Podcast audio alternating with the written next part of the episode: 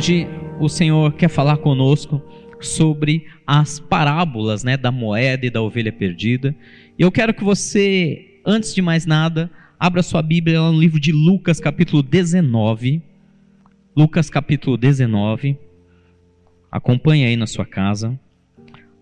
Lucas 19, no versículo 10, ele traz a maior explicação do que Cristo veio fazer aqui entre nós. Pois o Filho do Homem veio buscar e salvar o que estava perdido. Amém? Até aí, amém? O Filho do Homem veio buscar e salvar aquele que estava perdido.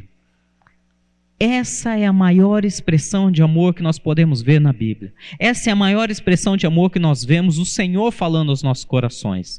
O Filho do Homem, o próprio Jesus Cristo, Deus enviou o seu Filho, não porque, ah, eu quero mudar um pouco a humanidade, ah, eu quero começar um novo projeto. Não.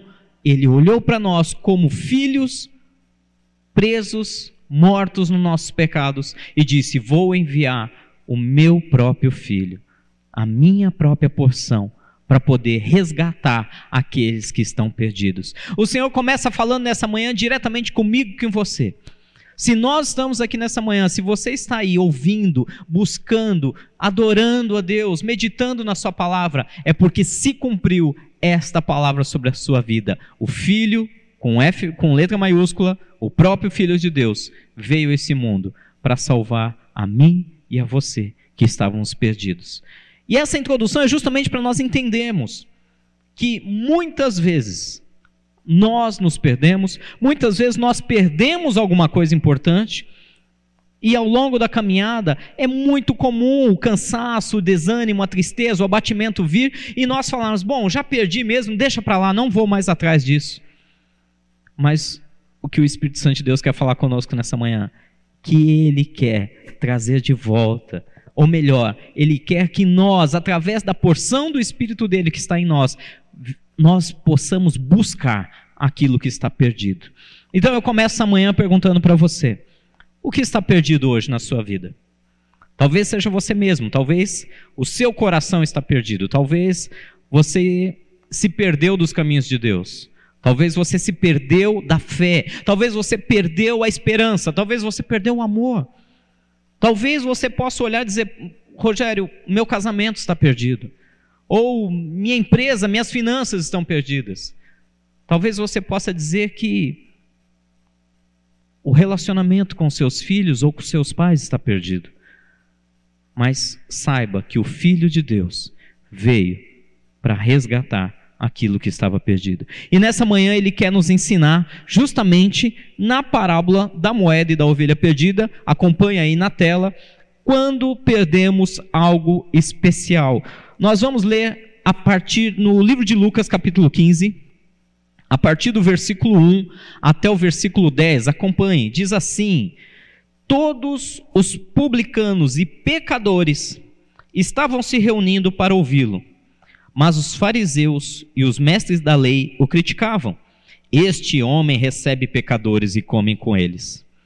Então, versículo 3: Jesus lhes contou esta parábola: Qual de vocês, que possuindo cem ovelhas e perdendo uma, não deixa as noventa e nove no campo e vai atrás da ovelha perdida até reencontrá-la? E quando a encontra, coloca-a alegremente nos ombros e vai para casa. Ao chegar, reúne seus amigos e vizinhos e diz: Alegrem-se comigo, pois encontrei minha ovelha perdida. Versículo 7. Eu digo que de nenhum, eu digo que da mesma forma haverá mais alegria no céu por um pecador que se arrepende do que por 99 justos que não precisam arrepender-se. Versículo 8: Ou qual é a mulher que, possuindo dez dracmas e perdendo uma delas, não acende uma candeia, varre a casa e procura atentamente até encontrá-la? E quando a encontra, reúne suas amigas e vizinhas e diz: Alegrem-se comigo, pois encontrei minha moeda perdida. Eu digo que, da mesma forma, há alegria na presença dos anjos de Deus por um pecador que se arrepende. Até aí, amém? Graças a Deus. Pai, continua falando conosco através da Sua palavra. Abre nosso entendimento para a glória do Teu nome. Amém e amém. Queridos, hoje nós estamos falando dessa. Parecem duas parábolas, mas em cima da mesma situação, quando Jesus começa a dizer sobre perdermos algo especial. O interessante é que essa parábola, a história antes da parábola começou lá no versículo 1, quando Jesus estava próximo a publicanos e pecadores. E, obviamente, os fariseus, né, os líderes religiosos daquela época, se incomodavam com isso. Ele falou: esse homem come com pecadores, com publicanos. Antes de mais nada, é importante nós entendermos quem eram os publicanos. Os publicanos, eles eram os cobradores de impostos. Eram como é, servidores públicos da época, por isso o nome publicano. Eles eram judeus a serviço do Império Romano. Logo, os publicanos eram considerados os mais altos traidores da nação judaica, porque, sendo judeus, eles se vendiam teoricamente para o governo romano, para o Império Romano que dominava aquela região, e cobrava impostos, eram uma espécie de uh, arrecadadores cobrando impostos dos próprios judeus. E, obviamente, eles tinham uma vida bem regalada, bem generosa. Podemos talvez dizer que muito semelhante a alguns dos nossos políticos hoje da nossa nação. Então eles eram muito mal vistos, eram vistos como traidores do própria raça, do próprio povo, da própria fé judaica. E os pecadores em geral, não precisa nem dizer, né? Eles consideravam pecadores todos aqueles que não seguiam um código de moral e de conduta e de ética conforme dizia a lei judaica. Então, pode imaginar aí qualquer tipo de pecador. Agora a questão é: Jesus estava com essas pessoas e ele foi extremamente criticado por estar com essas pessoas. Daí nasceu essa parábola para dizer a importância que tem uma vida, uma alma para Deus. Para dizer que não importa a situação da pessoa, ela pode estar em pecado hoje, ela pode ser uma pecadora hoje, ela pode ser uma pessoa maldosa, ela pode extorquir outras hoje, através dos seus cargos, através das suas posições, ela pode humilhar uma pessoa hoje, talvez pelos seus bens, pelos seus recursos, pelo seu conhecimento. Porém, Jesus não se afastava dessas pessoas, pelo contrário, ele dizia: eu ando com essas pessoas, porque Deus quer resgatá-las. Deus quer trazer de volta. E aí vem a primeira lição que nós precisamos entender nessa introdução: o quanto Deus quer resgatar a mim e a você, o quanto Deus quer resgatar a nossa família, o quanto Deus quer resgatar os nossos vizinhos, o quanto Deus quer resgatar aqueles que trabalham próximo da gente, aqueles que se divertem próximo da gente, aqueles que estudam ao nosso redor. E eu sei que é muito comum, né? Não diga que isso nunca aconteceu, porque comigo sempre acontece. Muitas vezes Deus começa a nos incomodar falar: olha, eu preciso restaurar essa vida, essa família. E nós pensamos: ah, mas esse aí eu acho que não tem jeito. Não, esse, esse não quer. Não, esse aí não vai dar ouvidos. Não, eu conheço, esse aí não quer nada com nada. Vai zombar de mim se eu falar de Deus, do amor de Deus para ele. Queridos, nós estamos no tempo a palavra de Deus diz ainda que nós devemos proclamar o Evangelho a tempo e a fora de tempo. E nunca, pelo menos nos últimos anos, nós nunca tivemos uma oportunidade tão generosa da parte de Deus de poder proclamar amor, paz, mansidão, verdadeiras bênçãos de Deus em tempos de crise. Nós temos a semente nas nossas mãos, nós podemos transformar o caos que está acontecendo na sua sociedade. Se a igreja de fato compreender qual é o seu papel e se posicionar em Deus, nós poderemos transformar o coração de muitos que estão sofrendo nessa hora. Basta nós olharmos ao nosso redor. Quantos amigos, quantos vizinhos nós não conhecemos que vivem uma vida de aparências, um casamento de aparências? Quantos estão totalmente tomados por situações clínicas, presos em doenças emocionais, em medicações pesadas, medicação para dormir, medicação para acordar, medicação para melhorar o humor. Claro, não estou dizendo, não estou falando aqui de maneira nenhuma contra a medicina, pelo contrário, situações clínicas são necessários diagnósticos e tratamentos clínicos. mas pessoas que provavelmente estão passando por situações como essas, porque está faltando uma palavra verdadeira que transforme, a verdadeira glória de Deus que invada as suas vidas e possa transformar e libertar ela desses cativeiros. E está nas nossas mãos não fazer escolha, está nas nossas mãos não ficar selecionando, ah, eu vou falar com esse aqui, esse aqui não, a tempo e a fora de tempo. A todos os homens e mulheres. É o que Deus quer fazer. Deus quer usar a nossa vida. Não importa quem eles sejam. E para a gente entender um pouquinho mais, nós temos aqui duas situações: uma parábola da ovelha perdida e também da moeda perdida. Vamos lá, o que, que a gente pode aprender, para começar, com a parábola de Jesus da ovelha perdida, que estão, está lá no versículo 3 até o versículo 7. O que, que a gente pode aprender com isso? O que é importante nós tirarmos dessa situação? Eu vou ler mais uma vez para vocês. Acompanha aqui comigo a leitura. Então Jesus lhes contou essa parábola: Qual de vocês, possuindo cem ovelhas e perdendo uma, não deixa as noventa e nove no campo e vai atrás da ovelha perdida até encontrá-la? E quando a encontra, coloca alegremente nos ombros, vai para casa. Ao chegar, reúne seus amigos e vizinhos e diz: Alegrem-se comigo, pois encontrei minha ovelha perdida. Eu digo que da mesma forma haverá mais alegria no céu por um pecador que se arrepende do que por 99 justos que não precisam arrepender-se. Olha que interessante, Deus está falando hoje de arrependimento. Deus está falando hoje de ovelha. E é interessante que aqui, né, nós estamos aqui na igreja aprisco. Ovelha tem um simbolismo muito importante dentro da palavra de Deus. A ovelha simboliza literalmente aqueles que fazem parte do povo de Deus, do rebanho de Deus. Deus não está falando de alguém que nunca teve acesso ao aprisco. Deus está falando de ovelhas, Deus está dizendo daqueles que já pertenceram ao corpo de Cristo, aqueles que já fizeram parte e que por algum motivo estão perdidos, estão aí fora.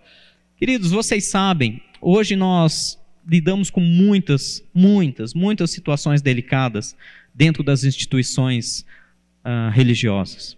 Nós temos, e não estou aqui para ficar fazendo críticas, não, não vou perder tempo com isso, mas nós temos todos os tipos de igrejas.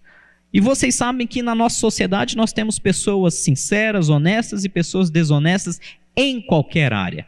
É assim na medicina, é assim no direito, é assim na política, é assim na segurança pública, é assim na saúde, é assim também na igreja. E é óbvio que nós temos um número gigantesco de pessoas. Eu lembro que em 2018 eu fiz um levantamento, dois anos atrás, e segundo dados do IBGE, o IBGE afirmava que cerca de 25% da população brasileira se declarava cristã protestante, ou seja, evangélicos, ou como alguns gostam de dizer, crentes. Eu, particularmente, não gosto muito desse termo, porque o livro de Tiago ensina que crente até os demônios são. Eles creem em Deus e estremecem perante Ele. Mas, tudo bem. 25%, um quarto da população era, se declarava protestante, evangélico. Desse, desse número, né, então vamos falar aí de 200 milhões de brasileiros, nós estamos falando aí de cerca de 50 milhões de brasileiros. 50 milhões de brasileiros que se declaram evangélicos, nós tínhamos cerca de um quinto desse número, um quinto desse número, que se declarava evangélico, mas não participava de nenhuma igreja. Ou seja, acompanhava as igrejas apenas online, assistia cultos como nós estamos assistindo agora, pelo YouTube, selecionando as pregações que quer ouvir, selecionando o alimento que quer receber, e é muito provável que quando a coisa aperta um pouco mais, é claro, fala, bom, isso aqui não convém. É um perigo, é um perigo. Meu irmão, minha irmã, você que está nessa condição, que o pessoal chama aí de uma maneira pejorativa de desigrejado, é com você que essa palavra está dizendo. É com você que essa palavra está falando. Deus está chamando de volta a sua presença, o aprisco das ovelhas, a ovelha que se perdeu. Eu sei, eu sei não, não estamos aqui de maneira nenhuma criticando todas as ofensas, as injúrias que você sofreu, todas as situações que te levaram a dizer não confio mais nos homens, não confio mais na instituição igreja. Não tiramos a sua razão. A questão que Deus nos fala é que a igreja ela é, ela é, ela é composta por uma base. Um, são três colunas primordiais que Jesus veio e estabeleceu junto com os seus discípulos. Essas três colunas são a sua verdade, a sua palavra, que graças a Deus vocês podem receber em qualquer lugar, por qualquer meio, inclusive pela internet. Mas existem outros dois pilares que ele ensinou aos discípulos. Um deles é a importância da comunhão. E comunhão não é só estar numa festinha, e isso serve para todos nós que estamos na igreja. Não é só estar junto, dar um tapinha nas costas e comer algo junto e passear. Não, comunhão é chorar junto, é sorrir junto, é orar uns pelos outros, é entender as necessidades e compartilhar de fato a nossa vida uns com os outros. A comunhão é o segundo estabelecimento. E tem um terceiro e importante pilar para que uma igreja seja sustentada, ensinada pelo próprio Senhor Jesus, que é o serviço. E o serviço é você abraçar, é você orar, é você estar próximo e servir ao outro com seus dons e talentos. Não basta ficarmos em casa e doarmos dinheiro, cesta básica para instituições. Isso é muito bom e deve continuar fazendo, mas isso não é o serviço propriamente dito. Essa é uma parte do serviço. Lembra o que, o que Deus fala lá? Quando diz: Tive fome e não me deu de comer, eu estive nu e não me deu de vestir, eu estava preso e você não foi me visitar. Jesus fala de serviço. Paulo, o apóstolo Paulo ensina a importância de servirmos uns aos outros com os nossos dons. Por isso, nós falamos nessa manhã, a primeira coisa que precisamos aprender com a parábola de Jesus da ovelha perdida é que Deus está falando com aqueles que já pertencem a Ele, mas por algum motivo estão feridos. E Deus diz que Ele para tudo o que está fazendo, deixa as 99 que estão lá bem cuidadas e vai atrás dessa outra que se perdeu, porque ela é muito importante para Ele. E nós aprendemos também na parte B com a parábola de Jesus falando sobre a parábola da moeda perdida. Nós vemos que essa mulher, vamos ler aqui, acompanha comigo, versículo 8. Qual é a mulher que possuindo dez dracmas e perdendo uma delas, não acende uma candeia, varre a casa e a procura atentamente até encontrá-la? E quando a encontra, reúne suas amigas e vizinhas e diz: Alegrem-se comigo, pois encontrei minha moeda perdida. Eu digo que, da mesma forma, há alegria na presença dos anjos de Deus por um pecador que se arrepende. Olha que interessante que nós podemos tirar aqui um resumo. Para quem não sabe, uma dracma, né, ou uma moeda, uma dracma é uma moeda grega. Era uma moeda grega que vinha da Grécia, obviamente, né? Porém, essa moeda tinha o mesmo valor era o mesmo valor de um denário. O que, que era um denário? Um denário era a moeda romana. Então, naquela época, é, circulavam câmbios, moedas de várias regiões, de várias nações. Então, assim como tinha o denário, que era a moeda predominante ali naquela região, por causa do, da dominação do Império Romano, nós tínhamos também a dracma, que era uma moeda grega. Quanto valia uma dracma? Quanto valia um denário, que tinha o mesmo valor? Era uma moeda de prata e essa moeda valia o equivalente ao trabalho de um dia de um trabalhador que ganharia um salário mínimo. Então, fazendo uma conta grosseira para os dias de hoje, chutando aí, arredondando o salário mínimo para mil reais, né, trazendo aqui para a nossa realidade no Brasil. Salário mínimo para mil reais. Não são 30 dias. O trabalhador não trabalha os 30. Vamos a partir do princípio que ele trabalha de segunda a sexta. Né? Então, 20, cerca de 20, 24 dias no mês, 25 dias no mês, né? chutando alto aí. Então, você vai dividir uh, esse valor e a moeda valeria aproximadamente hoje entre 40 e 50 reais. Se o trabalhador né, tiver no mês aí 25 dias de trabalho, 40 reais valeria uma moeda, uma dracma, um denário. Trabalhar 20 dias no mês, 50 reais. Mas vamos falar em 40 reais, que é uma coisa bem realista para os dias de hoje. Essa moeda tinha um valor que, para um trabalhador que ganha um salário mínimo, 40 reais é o trabalho de um dia inteiro. Não é só o valor em si, é o esforço que ele precisa fazer durante todo um dia para poder receber aquele valor. É algo valoroso. Agora, o mais importante é entender onde essa mulher perdeu essa moeda. A Bíblia explica que essa mulher perdeu a moeda dentro de casa. Por isso, eu chamo a atenção que nós temos que aprender a tomar cuidado com aquilo que nós estamos perdendo dentro das nossas casas. Nós muitas vezes estamos perdendo o nosso casamento, nosso relacionamento conjugal, nosso relacionamento com os filhos. Nós estamos perdendo direções de Deus ministeriais para nossa família. Por isso, meus queridos, não apenas para aqueles que já pertenceram ao reino, pertencem ao reino, mas estão afastados do, do aprisco de Deus, mas até mesmo para nós que estamos aqui, nós muitas vezes estamos perdendo coisas valiosas, estamos perdendo o dia de um, um dia inteiro de trabalho.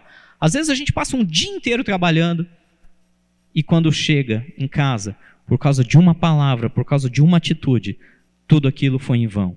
Então, vigiemos também com nossas famílias. Amém?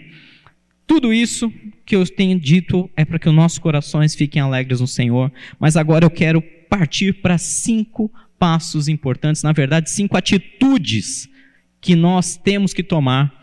Então, comece aí, se você quiser, para você que gosta de anotar, para vocês que vão trabalhar no Domus essa semana, nós vamos falar de cinco atitudes necessárias e importantíssimas para se recuperar algo quando algo de valor se perde em sua vida. Então não importa.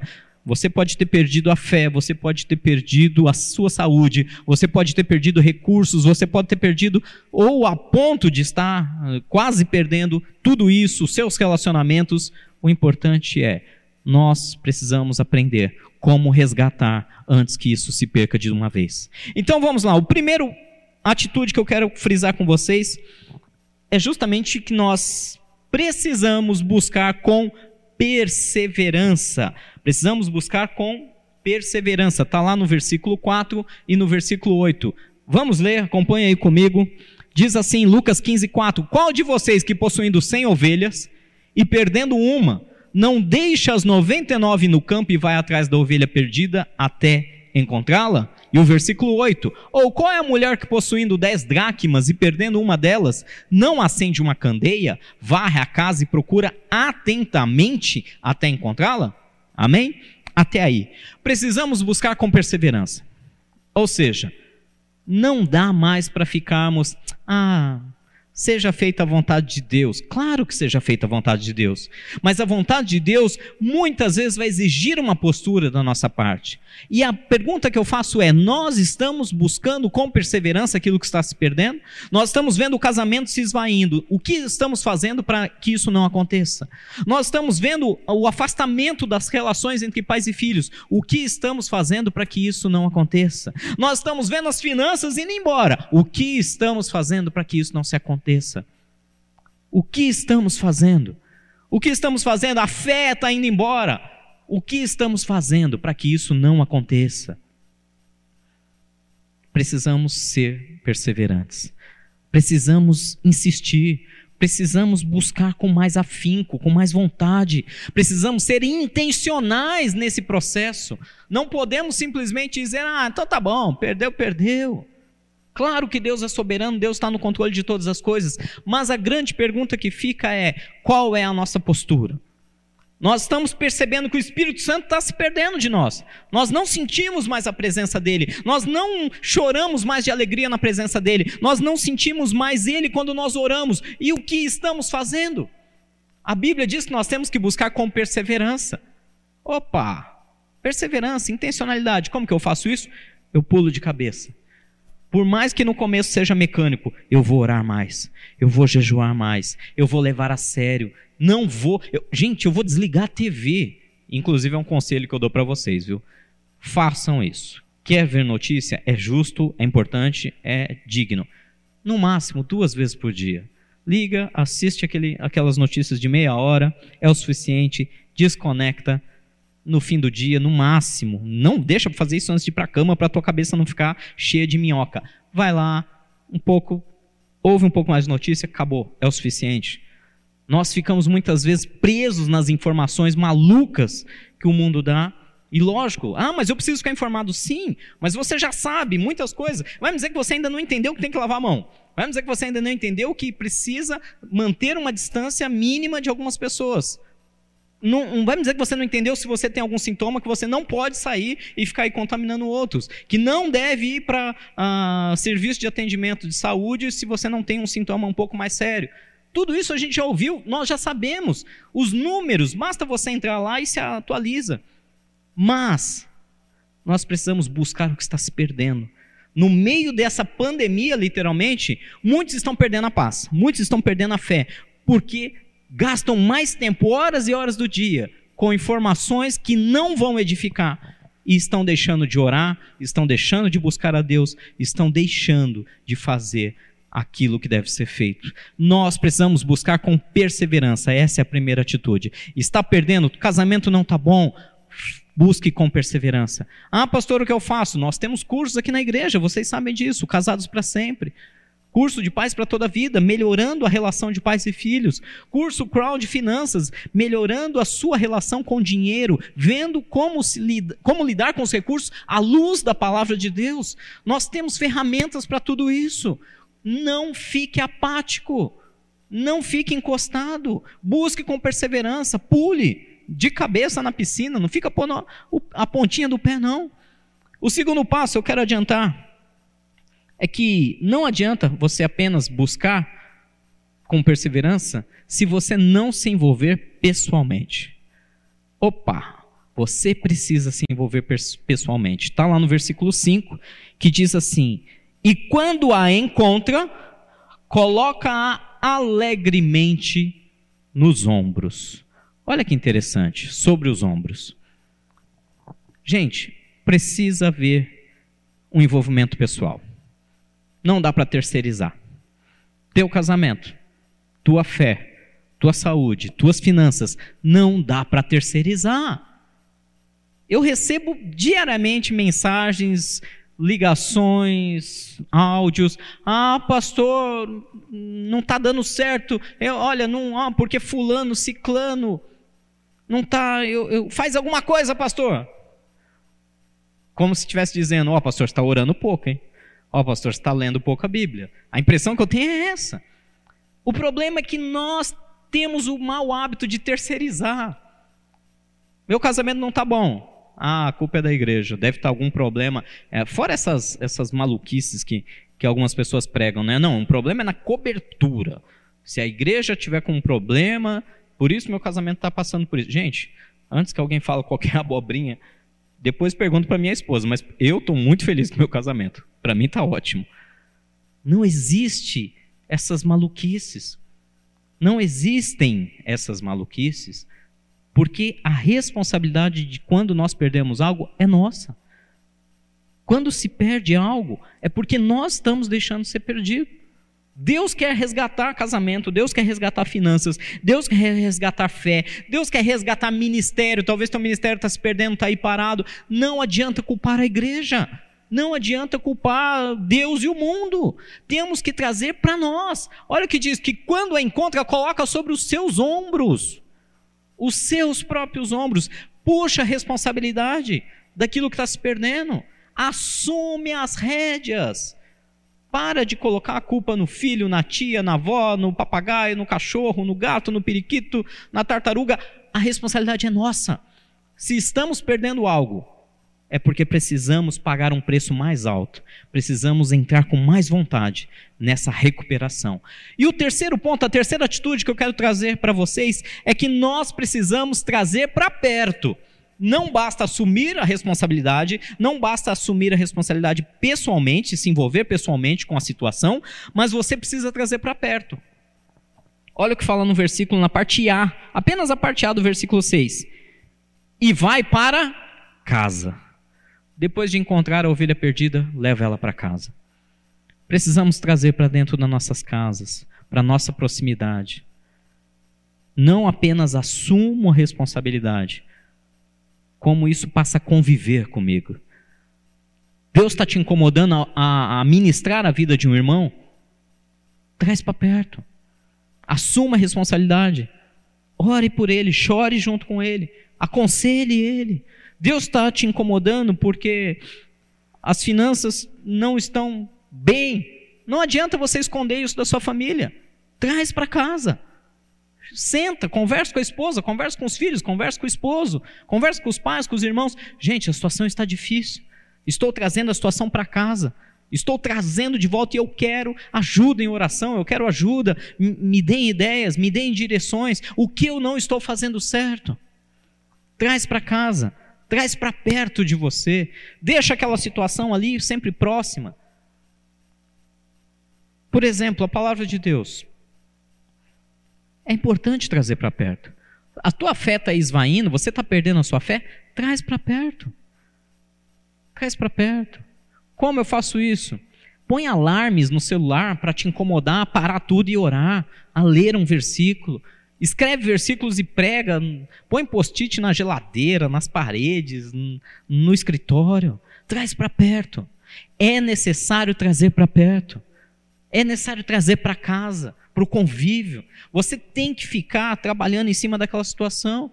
Não adianta, alguém está se perdendo na fé, você sabe disso, você simplesmente manda uma mensagem, ah, que Deus te abençoe. Não, traz para perto, chama, chama para tomar um café, chama, agora não, né? Agora chama para fazer uma videoconferência, chama para fazer uma live ali com você, um bate-papo, telefona, você não pode visitar agora seus parentes, seus avós, seus pais? Chama para perto, liga para eles.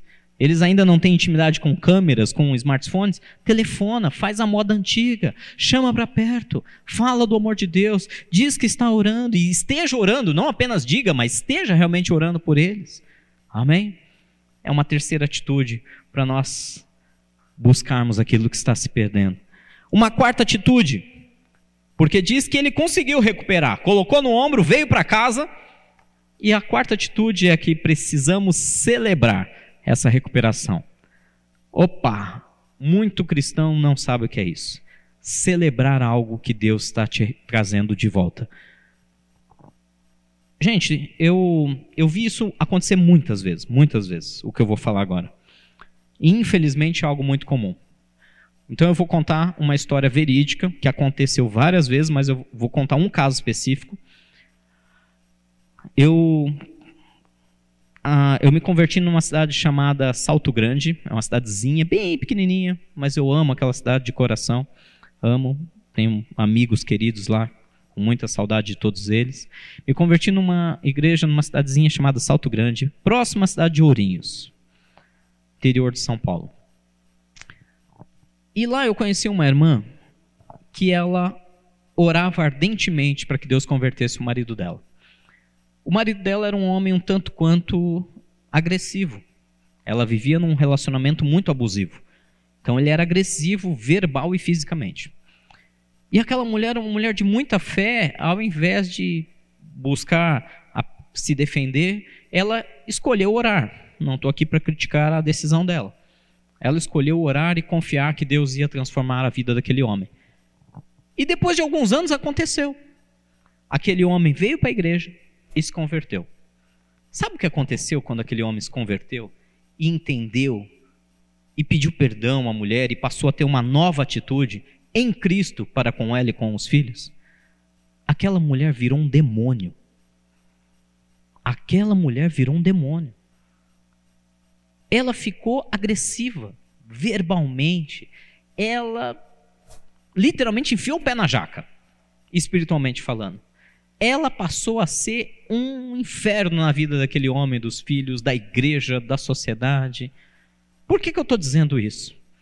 Porque no momento que aquela mulher precisava celebrar a recuperação do marido, precisava celebrar a salvação, a conversão dele, a transformação familiar, ela pegou todo o cansaço que estava retido, toda a mágoa, todo o rancor daqueles anos todos e trouxe isso à tona.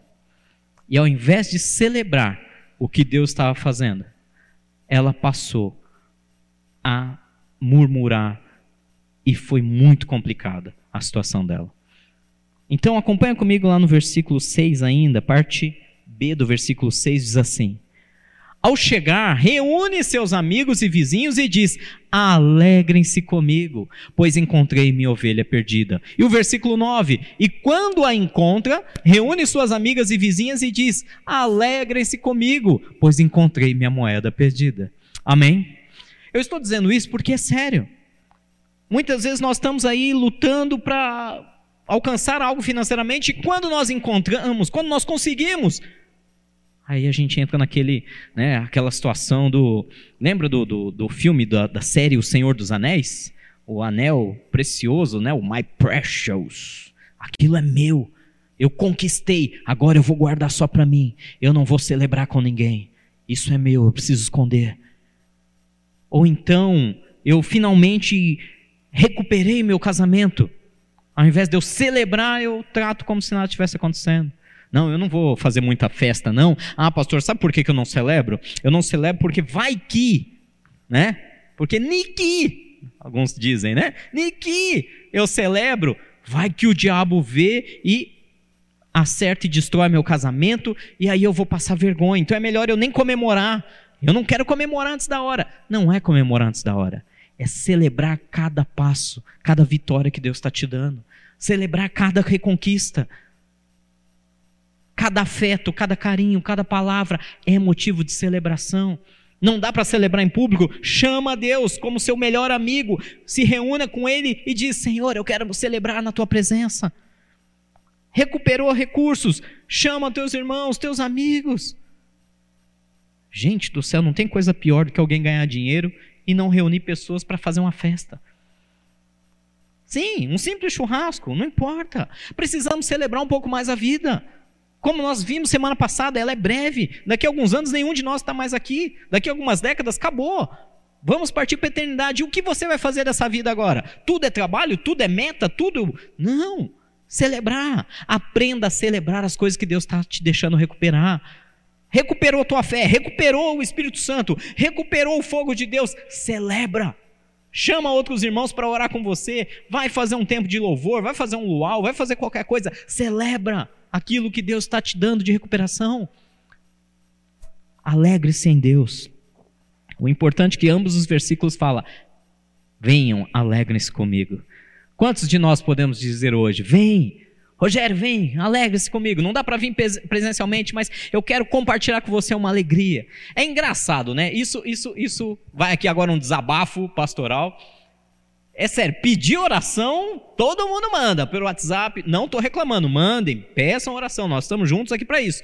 Mas poucos vêm celebrar com a gente. Pouquíssimos. Lembra aquela história né, do, dos, dos, dos dez cegos? É, não, perdão, dez leprosos. Olha eu falando heresia aqui. Dez leprosos. Aí Jesus vai e cura todos eles. Quantos voltaram para agradecer e celebrar com Jesus? Estão lembrados dessa passagem? Ou seja, celebrem uns com os outros, celebrem dentro dos grupos discipulados, celebrem nos domos cada vitória, cada conquista, cada reconquista. Celebrem sim com seus irmãos, com a sua família, com seus pastores, com seus amigos. Não fiquem apenas choramingando, celebrem cada passo. E vocês vão ver que essa celebração é fruto de um coração grato, e isso com certeza vai aumentar a sua fé e vai trazer Deus mais perto da situação. E para a gente finalizar, a quinta atitude nós estamos já quase encerrando, é que nós temos que sempre avaliar a situação como Jesus faria. Eu sei que eu sempre estou citando essa situação, precisamos avaliar com os olhos de Deus, mas é importantíssimo. Celebrou, vai começar um novo ciclo de recuperar, de buscar algo que está se perdendo. Como Jesus enxerga as coisas. Olha o que diz no versículo 7. Eu digo que da mesma forma haverá mais alegria no céu por um pecador que se arrepende do que por 99 justos que não precisam arrepender-se.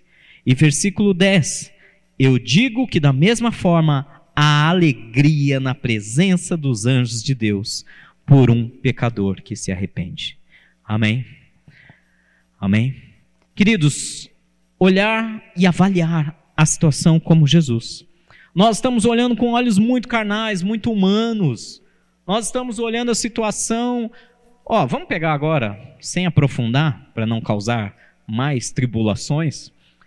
Olha a situação agora da pandemia. Como estão os nossos olhos? Das duas, uma. Ou os nossos olhos, e eu sei do que eu estou falando, né? É, basta você entrar em qualquer rede social, essa é a temática que está aí. Ou os nossos olhos estão, ah, meu Deus, vai todo mundo morrer, meu Deus, eu vou ficar doente, meu Deus, a coisa é séria, meu Deus, a coisa é grave.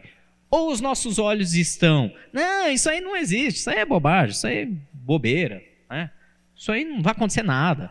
Tem doença que mata mais. Ambos estão certos, mas ambos estão certos por uma ótica humana. Ou nós estamos olhando do tipo, precisamos parar tudo, vai morrer muita gente. É um fato. Ou nós estamos olhando pela ótica, não, se parar tudo, aí que vai causar mais problema, vai parar a economia, vai faltar trabalho, vão haver demissões em massas, e aí que o problema vai ser maior. Verdade também. Mas tudo isso que nós estamos falando, balbuciando, debatendo, se debatendo igual um peixe que acabou de sair da água e morrendo asfixiado, sem ser contaminado pelo vírus, é porque nós estamos olhando pela ótica humana. Tudo isso é ótica humana. O que Jesus diria numa situação como essa? O que está se perdendo? Estão se perdendo vidas? Estão se perdendo saúde? está se perdendo paz, está se perdendo dinheiro, está se perdendo economia, tudo isso está se perdendo. Mas o que Jesus vê em meio a tudo isso? Como Jesus avalia essa situação? Que mais alegria há na presença de Deus quando um pecador se arrepende? E isso traz alegria e salvação. Isso traz júbilo nos céus. Onde eu quero chegar com isso? A ótica de Cristo a ótica da palavra de Deus é que tudo isso é inevitável. A doença já está aí, é inevitável. As mortes estão aí. E por mais cuidado que nós tomemos, algumas pessoas vão passar por isso, é inevitável. A quebra e a crise econômica está aí. Por mais medidas que se tomem, é inevitável. Tudo isso é inevitável. O que nós podemos fazer? olhar com os olhos de Cristo. E os olhos de Cristo diz: aproveitem este momento e ao invés de ficar se debatendo, ao invés de ficar aí perdendo a sua fé, a sua paz, a sua vida, as suas finanças, a sua saúde, procure proclamar a verdade de Deus, para que os pecadores se arrependam. Os primeiros pecadores que têm que se arrepender somos nós mesmos. Nós, como igreja, precisamos nos arrepender e parar de ficar olhando as coisas conforme a ótica humana. Por isso eu te convido nessa manhã a fazer isso. Arrependa-se. Igreja, aprisco, eu clamo em nome de Jesus que nós venhamos nos arrepender nessa manhã. Parar de ficar agitados pelo vento. E nós possamos entrar nos, na presença de Deus, nos humilhar na presença de Deus, pedir perdão por toda a nossa angústia, por toda a nossa aflição, por toda a nossa preocupação com amanhã. Nós vimos isso exaustivamente na última semana que nós possamos arrepender e possamos aproveitar esse tempo igual Cristo faria para proclamar o amor de Deus, as boas novas, a salvação, a paz. Essa semana nós estávamos conversando em meio a vários lives e devocionais que fizemos. Em algum momento nós estávamos falando e eu recordo que a Paulinha fez um comentário interessante. E ela diz: Nós somos cartas vivas de Cristo. Paulo fala isso. Nós somos a carta de Cristo. Que carta as pessoas estão lendo? Você é uma carta viva do próprio Senhor Jesus. Quando as pessoas olham para você no seu trabalho, na sua casa, na sua família, aonde você está indo, o que elas estão lendo? Amor, transformação, paz, salvação, os frutos, ou fruto do Espírito que está lá em Gálatas 5, ou está vendo o fruto da carne. Nós devemos avaliar como Jesus. Essa é a quinta e última atitude.